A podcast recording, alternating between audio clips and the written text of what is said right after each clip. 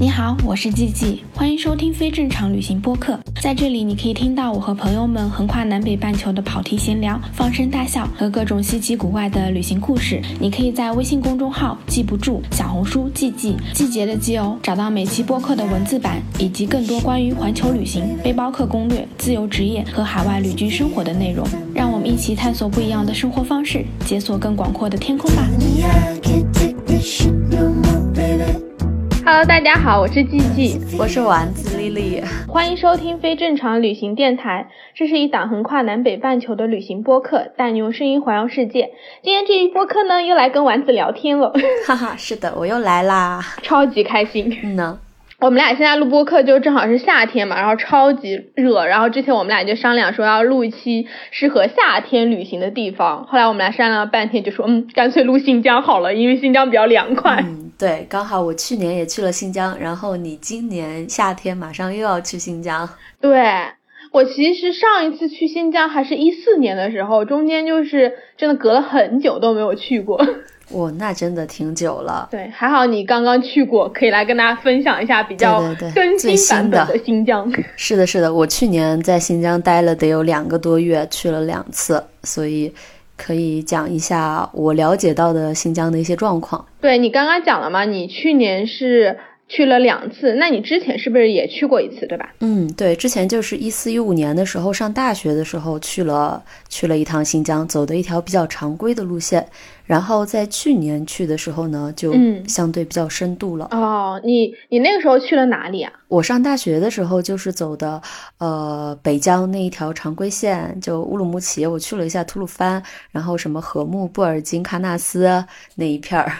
然后去年我再去的时候，我夏天去是为了就是去看大草原，想要去体验一下游牧的生活。然后冬天去就是专门奔着滑雪去的。嗯，所以就目的性比较明确，我就没有再走那种路线，我就直接是住在和木跟住在那个伊犁的琼库什台这两个地方比较久。哦，那可以一会儿好好聊聊，因为我今年也打算去一趟新疆。大家可能听到这期播客的时候，我现在人就已经在新疆了。哎，你不准备通过播客来招募一下吗？呃，跟大家讲一下我最近在干什么。因为我之前不是在做一百个陌生人的拍摄嘛，我基本上都拍完了，剩下的拍摄都在有疫情的地方，然后再加上这七八九月，我觉得实在是太热了，我就觉得啊不行，我一定要去避暑，所以我就跟我所有拍摄对象，我就跟他们说了一下，我说呃，我们等到。十月份的时候，我们再来拍吧。秋天凉快的时候，然后我就在想，中间这一段时间我应该去干嘛呢？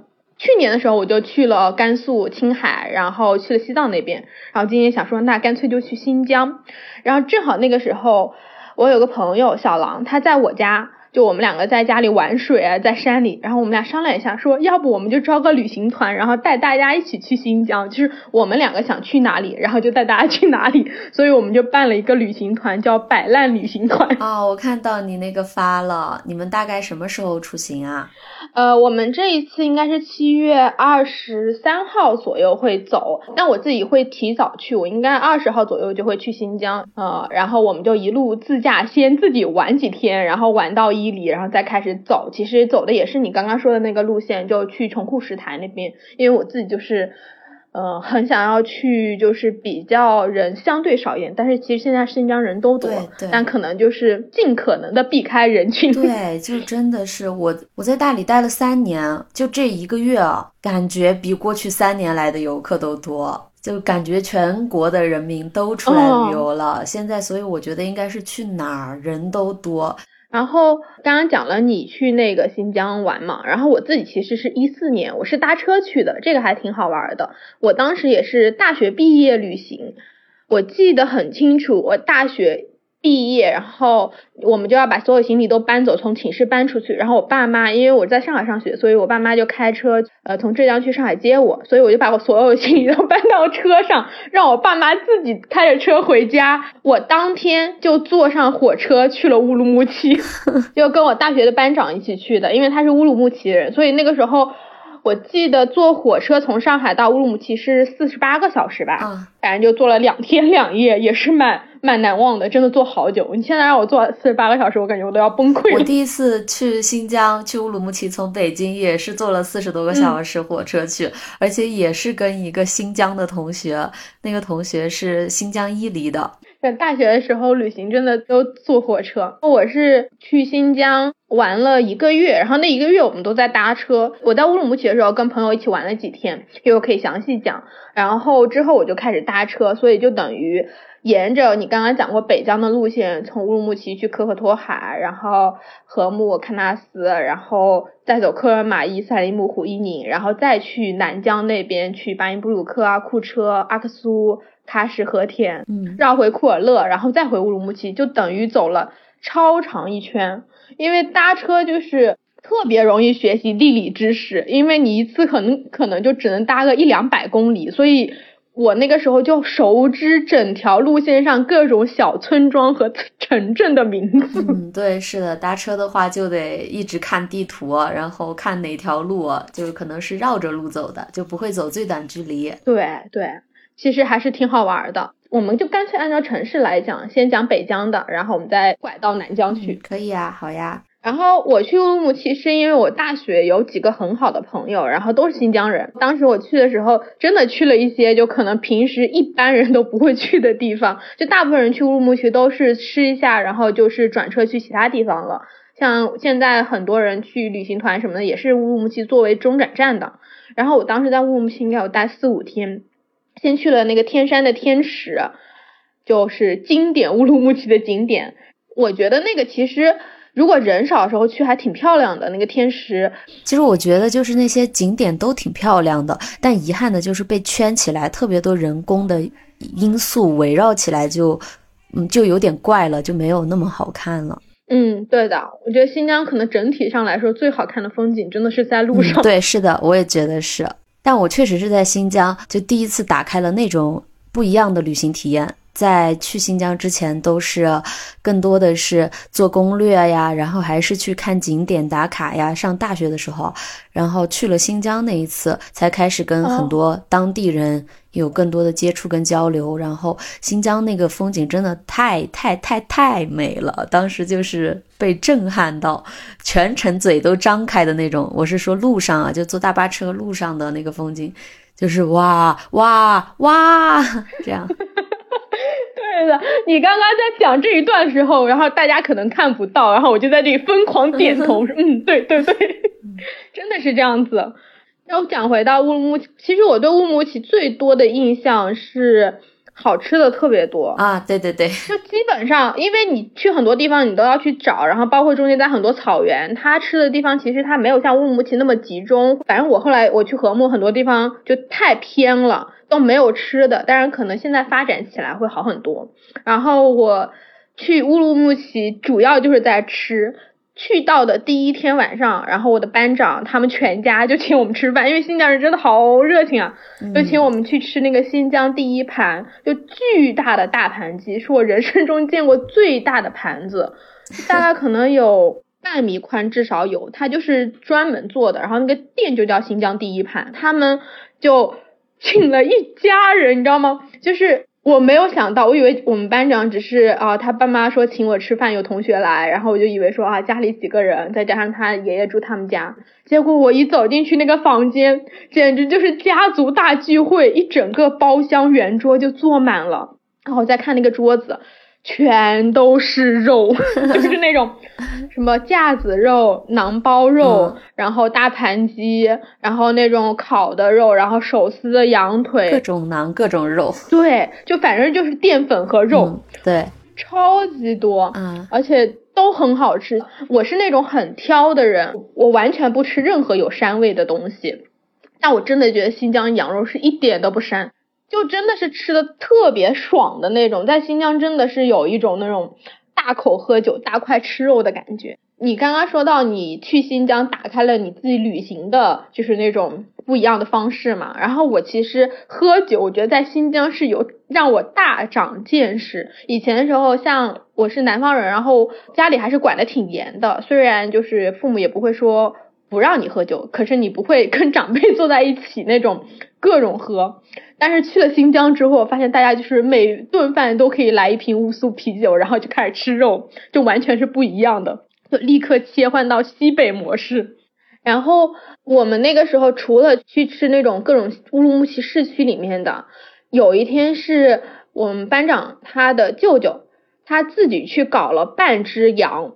真的是很厉害。半只羊其实已经非常非常多肉了，他搞了半只羊，然后他把那个肉切好，一半是拿去做那个手抓抓饭，就羊肉抓饭。然后另外一半呢，就是让我们去做羊肉串，他就自己找了很多那种铁签，我感觉他就应该是专业的大厨吧。然后给了我们一个巨大的铁的那种铁盆，然后羊肉已经弄好了，就那种感觉都超大一块，然后让我们一下午坐在那里自己串羊肉串，就是那种一块呃瘦肉一块肥肉，一块瘦肉一块肥肉，就这样串起来。然后串完之后，我们就自己在烤羊肉串，然后自己在那种农家那种土灶台里面做那种抓饭。真的超级好吃，我现在想到觉得哦，怎么那么美好？我觉得就是得跟当地人这么去吃，就更有意思，然后自己又有参与感。其实我对美食是不太有追求的人，但是我都觉得新疆的抓饭跟烤串真的真的特别香。我平时吃肉吃的也少，但是它是它是真香。我感觉就我的那个吃肉的食量，我感觉它就一串那个红柳红柳的烤肉，那个羊肉我就饱了。真的吃不了太多，就多准备几个胃去得。对，而且在新疆真的是要大家几个人一起出去玩，不然你都点不了东西，他们的分量太大了。我每次吃一个过油肉拌面，那一碗面吃完，我就感觉我已经快饱死了。对，它的那个面食也很大，因为你像那种游牧民族，他们其实一天就吃一顿的。所以他们一顿肯定都是吃的特别多，然后而且是那种饱腹感特别强的食物，面食啊，还有那种肉这种。对，然后我基本上在乌鲁木齐的记忆都是跟吃相关的。刚刚讲说我们去做烤羊肉串和抓饭，后来我们有一天在乌鲁木齐。真的是很好笑。我们去天山野生动物园，很少有人会去，真的可能就是有点像是乌鲁木齐当地人，他们周末比如说一家人出去玩会去的地方，绝对游客都很少去。但那个野生动物园意外的还挺好玩的，那听上去还蛮有意思的。对，然后我们就自己带着那种零食。然后带那种野餐布，然后去那边野餐。他做的还是挺好的，就是你旁边都能看到那些羊啊、羊驼啊什么在跑，就还蛮自由的。然后我们在乌鲁木齐还去了另外一个地方，叫天山大峡谷。那个地方其实很漂亮，虽然可能跟后面喀纳斯比起来，我觉得是有一点接近的。可是我那个时候去真的是没有人，因为它就是像那种周末游的那种，所以大部分游客都不会选择去这种地方的。然后我们去了之后，有很多牧民可以骑马嘛。那个地方是我人生第一次，就真的是他们骑马让你随便跑的那种。现在很多景区骑马都是会牵着你，很怕你自己就是乱跑摔伤了什么的。然后我去那边，我就问他们说啊，我能不能自己骑？然后他们说可以，你随便骑吧。然后就走了，然后就可以在草原上驰骋，就特别爽。主要是那天我们又吃了一顿特别好吃的。它叫馕坑肉，那是我大学另外一个特别好的朋友带我去的，然后也是一家人，真的很好笑，就跟同学的爸爸妈妈一起出去旅行，然后他们找了一个那种类似于农家小院的那种，全都是他们自己牧民，然后开的那种类似于农家乐，可是真的是特别小，然后他的那个羊肉就在那个土灶里面烤好，然后端上来一整盘，哦，超级好吃。所以我一整个 关于乌鲁木齐的记忆就只有吃吃吃吃吃喝喝喝喝喝哦，然后乌鲁木齐还有一个很好喝的东西是胡萝卜汁，它是玻璃瓶装的，那个东西只有在新疆买得到，真的好好喝。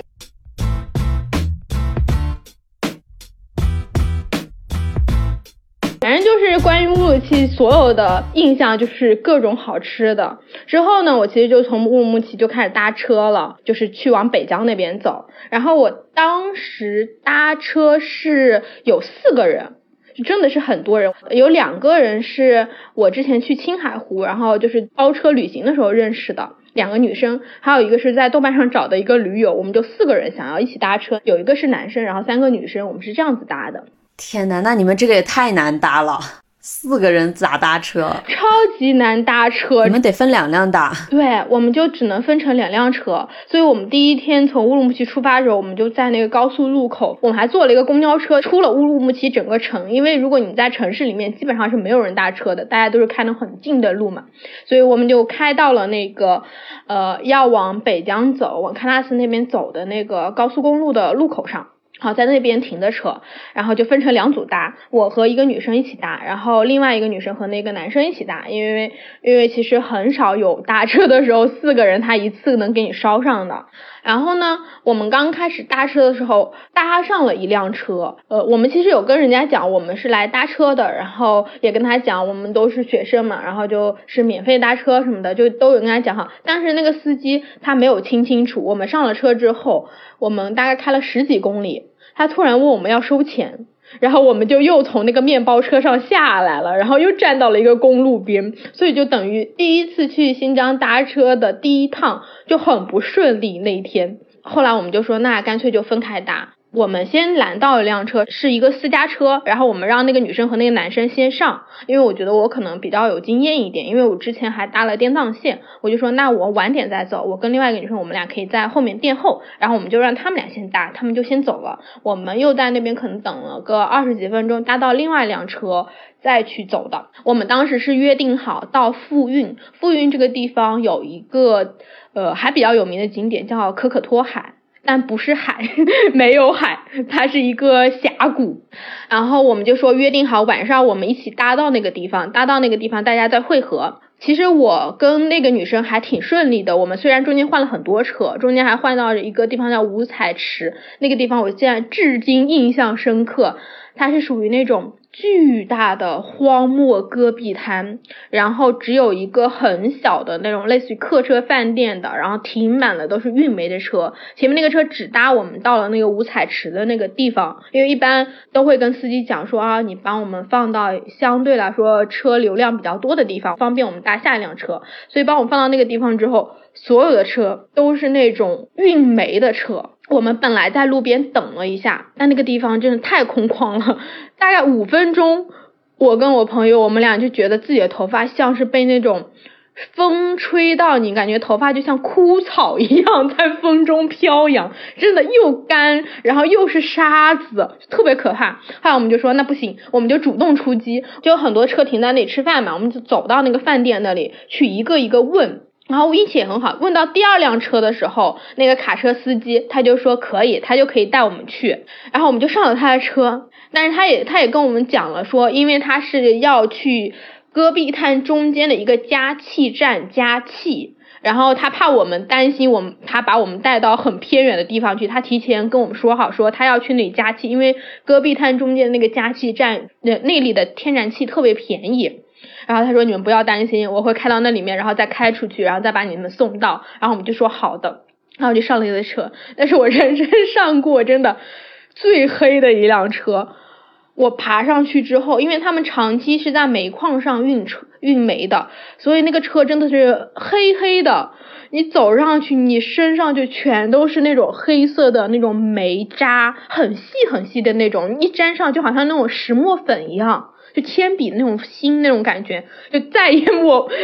掉不下来了，它就粘在你皮肤上，粘在你衣服上，反正就是整个人上去就跟小黑人儿一样。那个吸附性很强。对，但是重点是那个车外面看起来可干净，也没有到非常干净，至少外面的车是不黑的，就里面可能因为不好清洁吧，就巨黑。然后我们当时就爬上去，爬上去之后。那个司机他是河南的，来这边跑运输嘛，他就开始带着我们在戈壁滩跑。那个戈壁滩真的就是特别特别的颠，只有十块，就我估计是一般的那种越野车都开不进去。他们那种大卡车不是底盘特别高，轮子又特别高，所以可以开，但那个车速就二十五到三十吧，就这么开。我们在戈壁滩里面开了一个小时，其实就二十几公里才开到那个加气站，真的特别绝，我都觉得天呐，我天黑能不能到得了？反正就特别慢，特别慢，然后颠颠簸簸，颠颠簸簸，然后中间也不能跟司机聊天，因为那个声音太吵了，就是你一直在那个石块上，整个吵到就是大家好像讲话都得靠吼，特别好笑。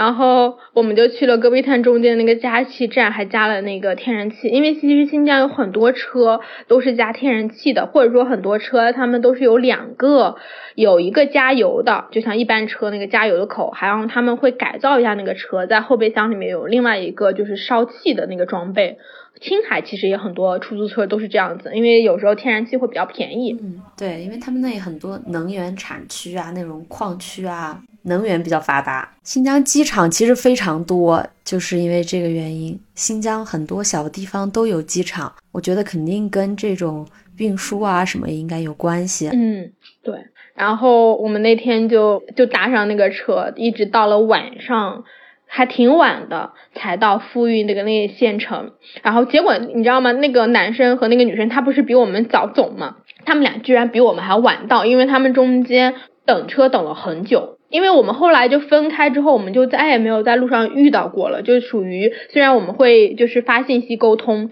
但是我们就不知道谁先搭上了。其实这种中间是有很大变数的，因为我们到了那个。呃，复运的时候找了一个小宾馆住下的时候，那个男生和女生他们大概隔了半个小时还是一个小时才找到我们。那个男生其实比我们三个女生都大，他是一个摄影师，就拍那种菜品啊、风景的那种摄影师。然后他也比较有经验，但他从来没有体验过搭车，而且他可能也不是很缺钱。我们三个人是真的没钱。然后他找我们是因为他想要去体验一下这种搭车的生活。他当天他就已经受不了了，他觉得他没有安全感，就是他很害怕自己在半路搭不到车，或者说我跟另外一个女生我们先搭车走了，然后就把他扔在那里了，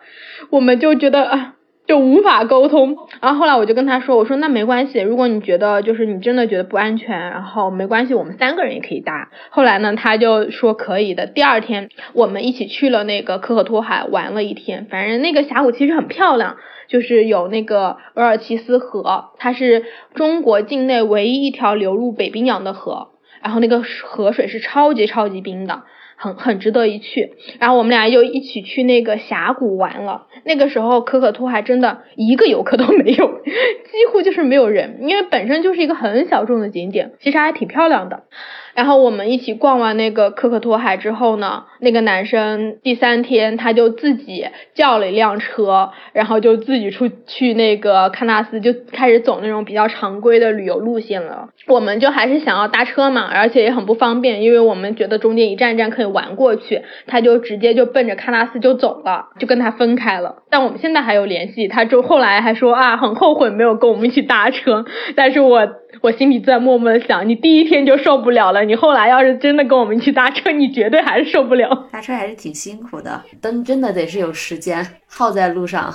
没有任何计划。是啊。而且你真的是要心理承受能力比较强，因为你经常在路上，就是可能半个小时、一个小时都是搭不到车的，就是那种要非常乐观，而且很有信念感 才可以。如果你是会很担心的，真的很很不适合搭车。我当时是七月份去的新疆嘛，北疆其实还挺热的，就没有到喀纳斯之前，乌鲁木齐啊那边都很热，你都是三十五六度，然后站在高速上，哇，热到崩溃。中间经常都是没有吃的，我们那个时候每天身上都背一个馕，每个人背一个馕，然后背火腿肠和榨菜，因为经常中午的那一顿是没有吃的，就你也不知道那个司机对吧，会带你到哪里，然后一般就是早上吃一顿，晚上吃一顿。你这说的跟长征一样，好艰苦。但其实那个时候不觉得，我现在讲起来觉得哇塞，怎么那么辛苦？可是当时是觉得好开心啊。就是路上有很多风景，然后可以看各种各样的东西，然后还可以很省钱，不知道多开心呢。就是那种傻乐傻乐的。我觉得年轻的，就是我现在居然会说年轻的时候，意思是，我刚准备说，对，年轻的时候就是啊，就是穷的理直气壮的。对，可开心了，只要能省钱。对的，对的。然后我们后来我们就直接搭车去了布尔津，那个时候还挺顺利的，也真的是很莫名其妙。那个男生离开我们之后，我们搭车就开始变得一帆风顺，我们三个女生都可以搭到同一辆车，就真的是超级顺利的那种。因为跟男生在一起本来就不好搭，男生就是司机不太愿意载男生嘛，嗯，觉得怕有危险，就是有武力值在那。对，而且我觉得可能他自己心里对这件事情，呃，有一点保留，所以就大家能够感受得到的，其实。然后我们后来去布尔津，其实真的好顺利啊。就当时从富蕴一辆车就到布尔津县城了，然后还搭到了一个前特种兵大哥，他特别好，他中间还带我们去看了中间的那个海子，就是在新疆很多湖，他们就叫海子嘛，就那种小湖。他说啊，我们带我带你们去看，然后就拐进去，特别漂亮，就是完全的那种纯蓝色，然后就是银光闪闪的。嗯，好美啊！他说他每次自己开车都会去看一眼，然后他说啊，你们来布尔津玩，然后就是客人，我一定要带你们去看一看，就带我们去逛，然后一路上还跟我们讲这个县城的房价是多少，然后怎么怎么样，可好笑了。整个那个北疆的风景真的是没得说。我那个时候是九月份，九月底去的，所以就赶上嗯秋景。南方的秋天其实是。不太有秋天的感觉的，想象中的秋天是金黄金黄的嘛，然后哦，新疆的秋天就真的是符合我对秋天的所有想象。然后因为是九月底去的，然后一路往北走的时候，走着走着就开始那边就下雪了，然后秋景也看了，雪景也看了，就很开心。对你那个时候是去布尔津，然后再去了禾木是吗？对，其实就是常我第一年就是上学的时候去走的常规路线，中途就不会就没有绕到那个可可托海那边去，因为时间有限嘛。我那个时候还是逃课出来玩呢，然后就是直接去的那个布尔津。嗯，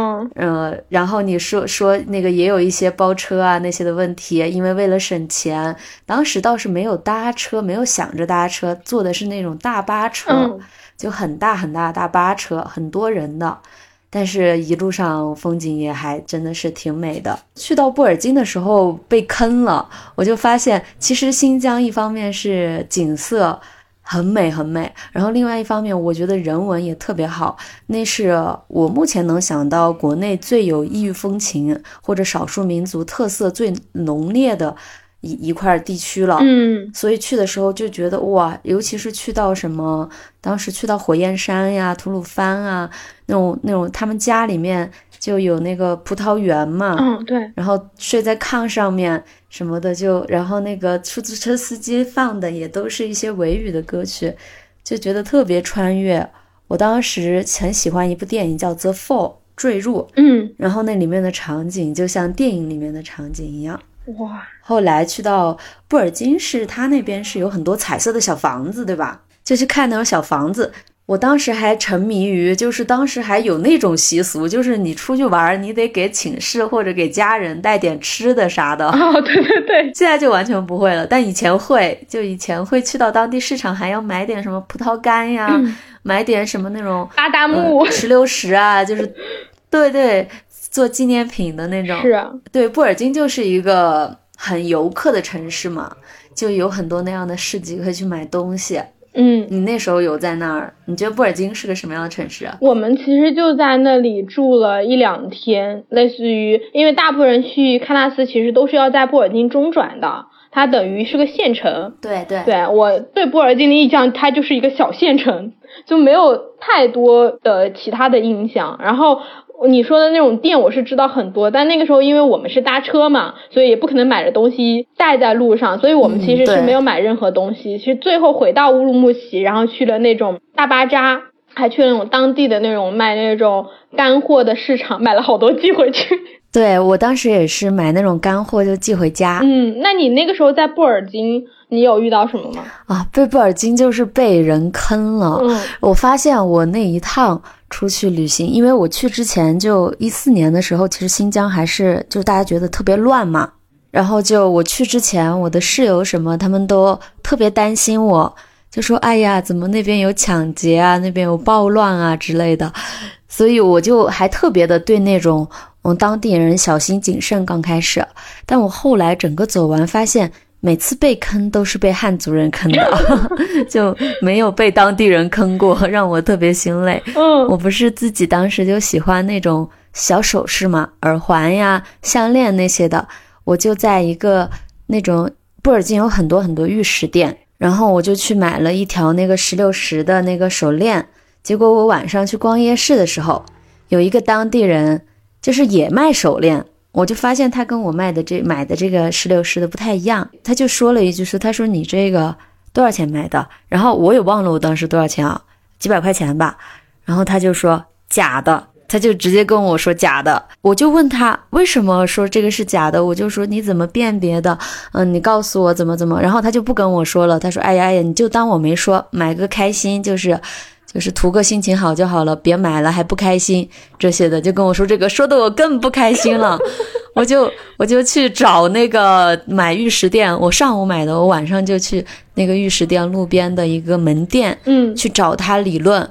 因为我后来就是他说这个是假的之后，我就上网查怎么看那个石榴石是真的还是假的，我就发现我这个好像真的是玻璃珠子，就是真的是假的，还花了几百块钱，两三百块钱吧。嗯，然后我就很生气，非常生气，去到那个店铺。当时我们是两个女生，一个男生，呃，我就跟那个女生去了那个店铺，我就很生气，我就说你这个是假的，我要退货。然后他就不承认这个是假的。就开始争执，嗯，我就说不管怎么样，我就是要退，我这个就是什么包装什么全都在，我都要退，嗯，哪怕你扣我一些钱，我也要退货。他就死活都不给我退。然后中途呢，就来了两波客人，嗯，一波是北京的，一波是上海的，一看就很有钱的那种，然后就是那种阿姨嘛。那个上海的那个阿姨进来，我就在那里喊，我说这家店卖假货，不要在这里买。这个老板不肯给我退，然后那些阿姨就马上就走了。第二波我又说我卖假货这里，然后那个老板就就一开始第一波他就已经很凶我了，对，他说你别在这找事儿什么什么，就开始凶我。然后第二波我把人就是叫出去了以后，他直接把那个卷闸门一拉。就路边的，直接把卷闸门拉到这个下面，就是外面看不见里面，里面看不见外面，就拉到距离地面一米的这样一个距离。对，然后就很凶的看着我，他说：“呃，他说你不要在这儿惹事儿，他说你小心，你走不出这里，特别恐怖。”现在想起来，我的妈！当时真的是，当时真的就是就是一点都不懂事儿，根本就就觉得我是对的，我为什么就是不能？就是伸张一个正义的这种感觉哈，但当时其实回想起来还挺可怕的。我当时跟我在一起那个小姐妹，她就慌了，她吓死了，她就使劲扯我，就说不不赔了，不赔了，不要了，不要了。她就他就拉我走嘛，然后我就马上打幺幺零，我直接手机就打幺幺零。他把我手机抢了还是怎么样？我话还没说完，我就说我在哪条街上，在一个什么什么玉石店，我说他那个人身威胁我。就就已经到这个地步，都打幺幺零了。但是他我讲到一半的时候，那个老板把我手机抢了，是个汉族人。然后还好，就在这个时候，我们同行的那个男生过来了，因为他看我们过去半个多小时了，就很长时间都没有回去找他，他就来找我们了。后来他看到这个场景更慌，比我还慌。当时我也不知道为什么这么理直气壮，就赶紧就把我拉走了。就是最后退没退钱我也忘了，反正我也坏了他两波生意吧。但我很生气，我后来好像回去还给警察打电话来着。嗯，哇，我刚刚还想说你也太勇猛了。对呀，当时不懂事儿嘛，现在肯定不会干这种蠢事儿了。对，就好在当时还是有人跟我一起，而且那个就在路边，当时还路边很多游客。嗯。对，就是我喊的话，游客也是听得见的。但怎么说还是危险嘛。嗯，就两个大学生，女大学生，然后那那个店店主又是很凶的那种，对，那个令我印象很深刻。后来我路上啊，被放鸽子呀，什么被这种买东西骗了呀，什么全都是有两三次吧，都是汉族人。然后反而是我一开始很提防的那个少数民族，给了我很多温暖，什么叫我去他家吃饭呀，然后我迷路的时候给我指路呀，然后我拍照我还担心我要不要给钱啊那些的都没有，还带我去他们家摘葡萄吃什么的。对我其实我我自己也是，我搭车的时候，可能我因为我没有买过东西就还好，就感觉遇到的大部分人都还挺好的，尤其就是那种哈萨克族啊，然后维族的我。大家真的都好热情，但但我真的确实好像没有没有遇到过买东西的，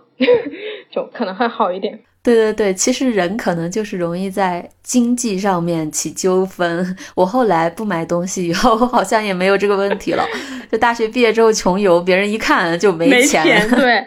我那个时候搭车就是啊，我们搭车的时候就是大家其实都不敢掏出手机来，反正就都是很穷。虽然我们也是确实是穷，但是很多东西啊，手机啊什么的，然后都都不会拿出来的，因为。当时跟我搭车另外两个女生，她们刚刚已经开始工作，就刚刚开始工作，虽然也很穷，但是他们毕竟不是完全的学生。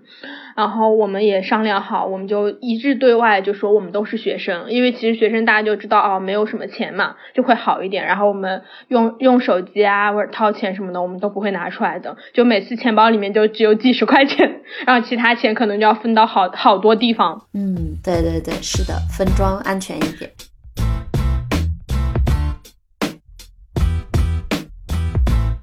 然后就去和睦了嘛？对我那个时候也是直接就去了和睦。然后我不是还搭车嘛？然后特别好笑的是，我们从布尔津搭到一个地方叫红旗。其实我也不知道那个地方为什么叫红旗，反正就是路边一个很小的小屋子，然后有一个养蜂的大哥，他自己其实是在那个和睦那边，可是他那一天不去，他就帮我们送到那个地方。然后他的朋友正在家里做大盘鸡，然后。他就说：“我把你们放在这里，然后交代了他的朋友，说你一会儿给这三个那个小姑娘找一个车，把他们送到和睦里面去。”哇，好好，对，就超级好的。他就搭了我们一小段路，就大概就十几、二十几公里吧，就搭到那个地方，然后就把我放到那儿。然后呢，他的朋友一个阿姨还做了大盘鸡给我们吃，我还跟他学了怎么做大盘鸡，因为他那个时候才刚刚在剁好鸡，然后准备开始炒。我们就三个人坐在。那里学学怎么做大盘鸡，学完吃完吃完之后，然后那个大哥大姐，然后站在路边给我们拦了一个车，因为那个时候是七月份，正好就一直下雨，去和睦村子里的那个路就被雨水冲坏了，所以他们正在抢修，那所有的游客都不可以进去，唯一能进去的就是你。本身就住在那个村子里面的人，那可能路坏你就自己旁边开进去，他还会放行的，所以我们就没有办法搭那种游客车。然后那个大哥就给我们找了一辆哈萨克族大哥的车，那个车是一个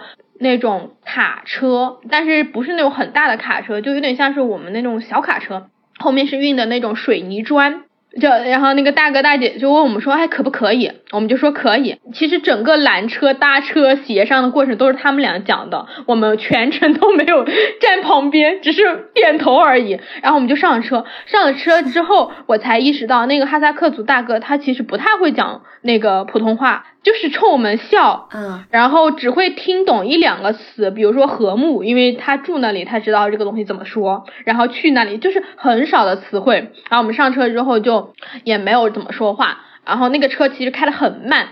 真的是。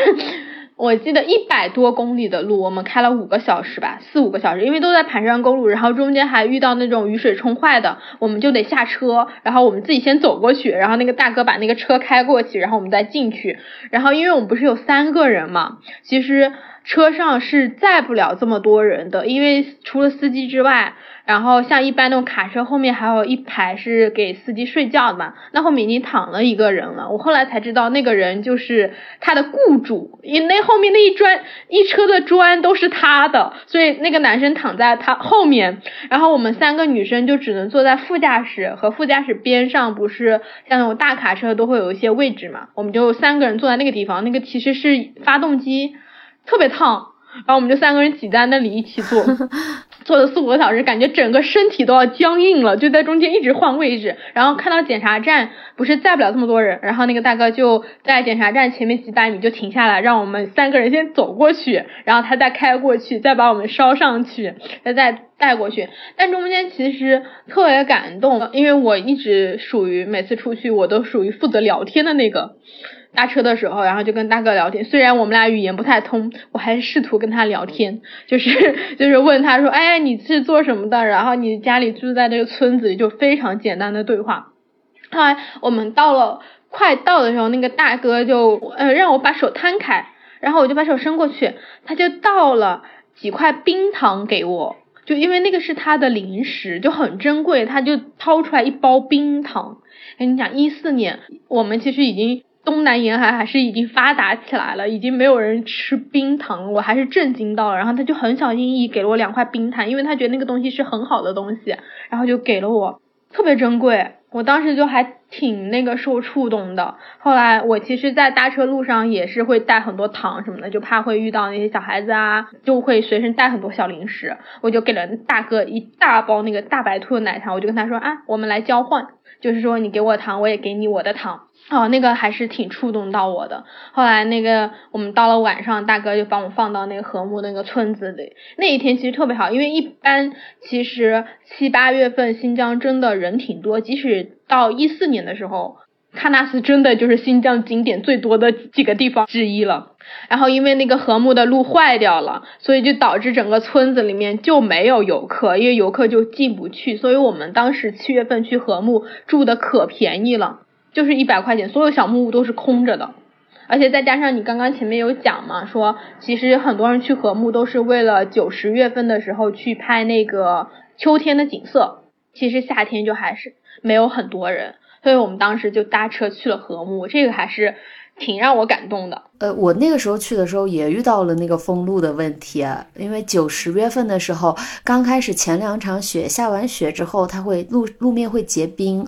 然后结冰的话，那个盘山路又很窄，就很危险。所以我们其实到了那边之后，也是不让上山的。然后，但是我又很想去和睦，就在那等了两天。第二天的时候就可以上去了。哦。呃，那个时候我是从白哈巴去的和睦。嗯。然后我先去的喀纳斯，然后白哈巴，然后和睦。然后白哈巴那个时候还是秋天。就是金黄色的木屋加金黄色的白桦林，特别特别的美。那种小朋友，哈萨克族小朋友骑着马去上学这种。然后从那个白哈巴第一天那天去的时候还是秋天，第二天早上哇就开始一片白茫茫的大雪，就变成了冬天了。然后就一路上去和睦的路上，就整个人都是。哦，我当时因为我有写日记的习惯，所以我刚还在，我刚还在翻我的备忘录，里面我就是里面我就是这么写的。我说第一次感受到那种被眼前的美景震撼到词穷的心境，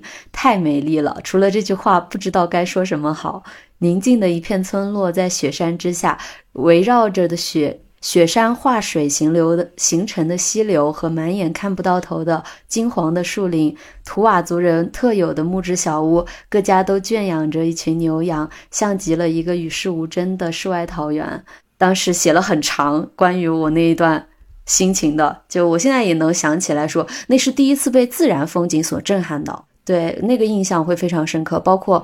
后来我在白哈白哈巴住的那个图瓦族人的小木屋，那个房东是一个爷爷，嗯，他跟我聊他们游牧民族的生活，然后还有一个大哥是河南来的，他就说他就聊说这种海洋民族、游牧民族、农耕民族他们的生活环境造成的生活习性什么不一样，就在点着火聊这个的时候，我感觉我的世界都被打开了。那应该是就是去新疆是第一次感受到这种人文跟自然的双重震撼。嗯，对哦，你刚刚在讲你这个日记的时候，我都脑子里就有那个场景。在和睦的时候，我们也是一大早起来去看日出，七月份。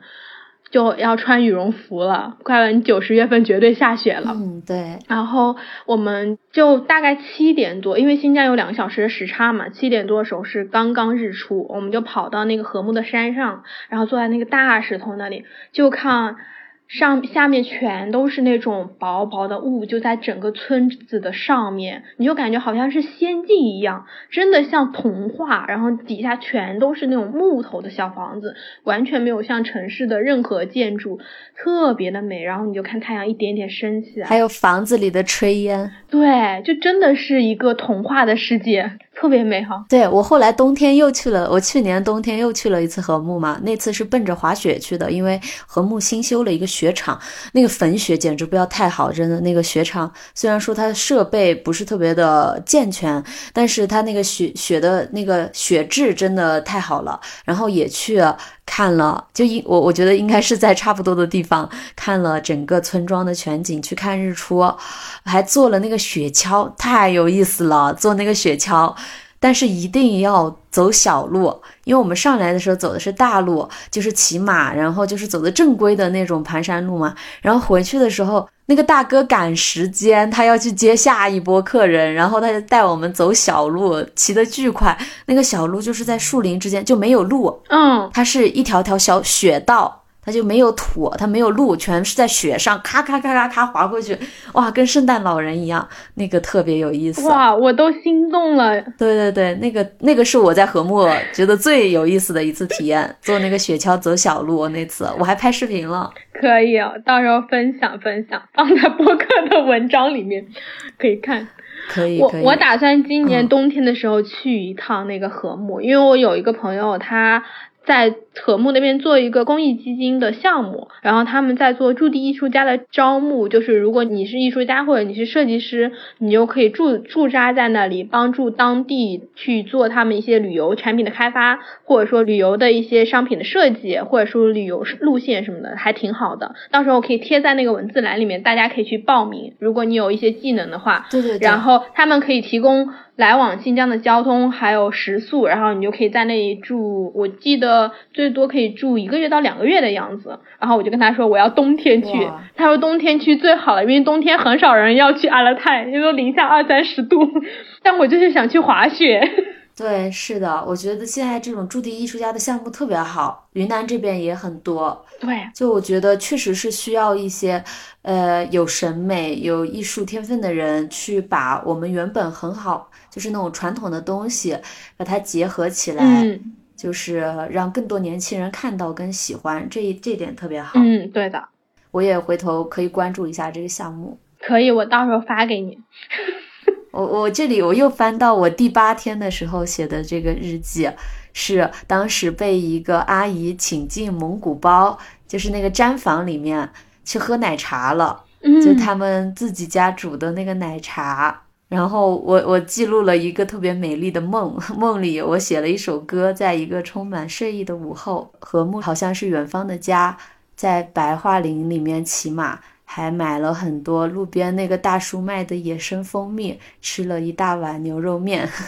天呐！真的好美好啊！而且我后来去禾木，我就去那个养蜂大哥的那个在草原上住了几天。但是这个我们留到下期再给大家讲吧。看来我们这个新疆系列可以聊很多期了。而且你刚刚描绘的那个画面，我真的觉得特别美好。这一期的结尾放你新的那个首歌啊，对的，虚度时光，对，也是一首美好的歌。嗯。就让我们在丸子的歌声中结束我们这一期新疆的播客，然后咱们下周六的时候继续闲聊全世界吧，拜拜，拜拜，下期见。躺在沙发哪儿都不想动，阳光就照在我的脚趾头，像一只小猫，温暖的摇尾巴。喝杯咖啡，听一首老歌，闭上眼睛，随便发发呆，时间悄悄地指缝中流走。像这样用了虚度时光，停下来你的脚步，听风声歌唱，忘了有多久。像这样自由，